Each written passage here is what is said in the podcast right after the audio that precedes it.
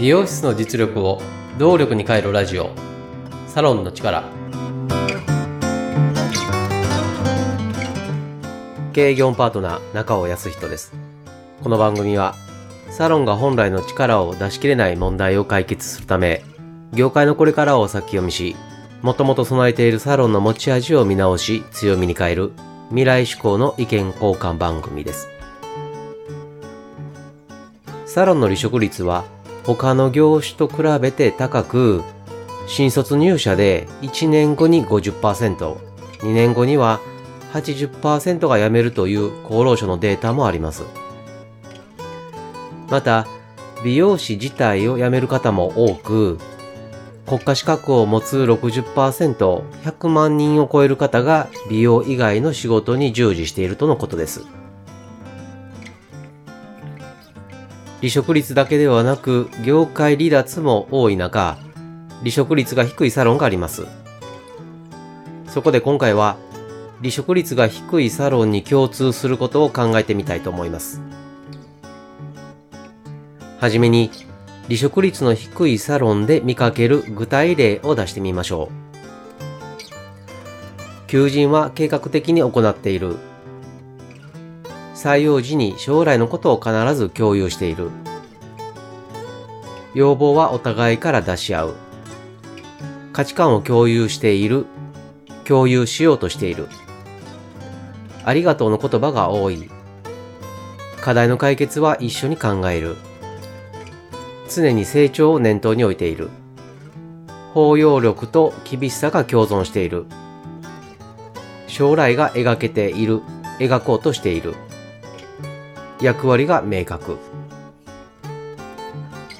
サロンの現場で見かける具体例はざっとこのようなことです。次に、これらの具体例を抽象化してみましょう。抽象化とは、具体例から、つまりこういうことではないかと解釈することです。先に出した具体例は大きく3つに分類できます。求人は計画的に行っている。採用時に将来のことを必ず共有している。価値観を共有している。共有しようとしている。これらのことから言えるのは、一緒に働きたい人と働く。働いてもらう。ではないでしょうか。次に、要望はお互いから出し合う。課題の解決は一緒に考える。ありがとうの言葉が多い。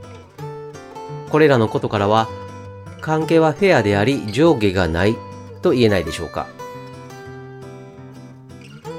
最後に、常に成長を念頭に置いている。包容力と厳しさが共存している。将来が描けている、描こうとしている。役割が明確。これらのことからは、努力次第で将来のキャリアが描けると言えないでしょうか。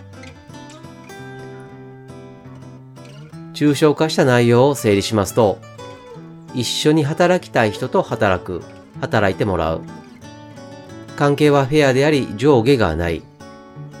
努力次第で将来のキャリアが描けるとなります。ここからさらに抽象化してみましょう。例えばこう言えるかもしれません。今自分がここにいる意味、将来もここにいることがイメージできる。さらに結論として、離職率の低いサロンに共通することは、一人一人の居場所が将来にもあると言えるかもしれません。このように考えると、低い離職率を実現するための方法が、サロンそれぞれに見えてくると思います。具体例と抽象化の上下運動で考えが整理され、やること、やらないことがはっきりするはずです。経営業パートナーとしてサロンの持ち味を出すお手伝いをしています。無料相談も受け付けていますので、詳しくはホームページをご覧ください。無料相談の受付もホームページ内お問い合わせからいつでも可能です。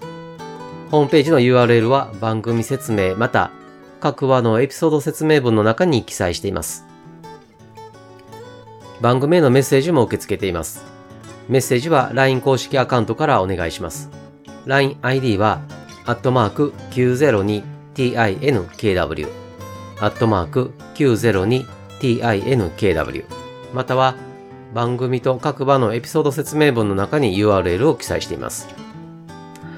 サロンの力で配信している同じ内容を文章でも読みたいという方にはノートで公開しています。ノートの URL も番組またはエピソード説明文の中に記載しています。今回もサロンの力最後までお聴きいただきありがとうございました。経営業パートナー中尾康人でした。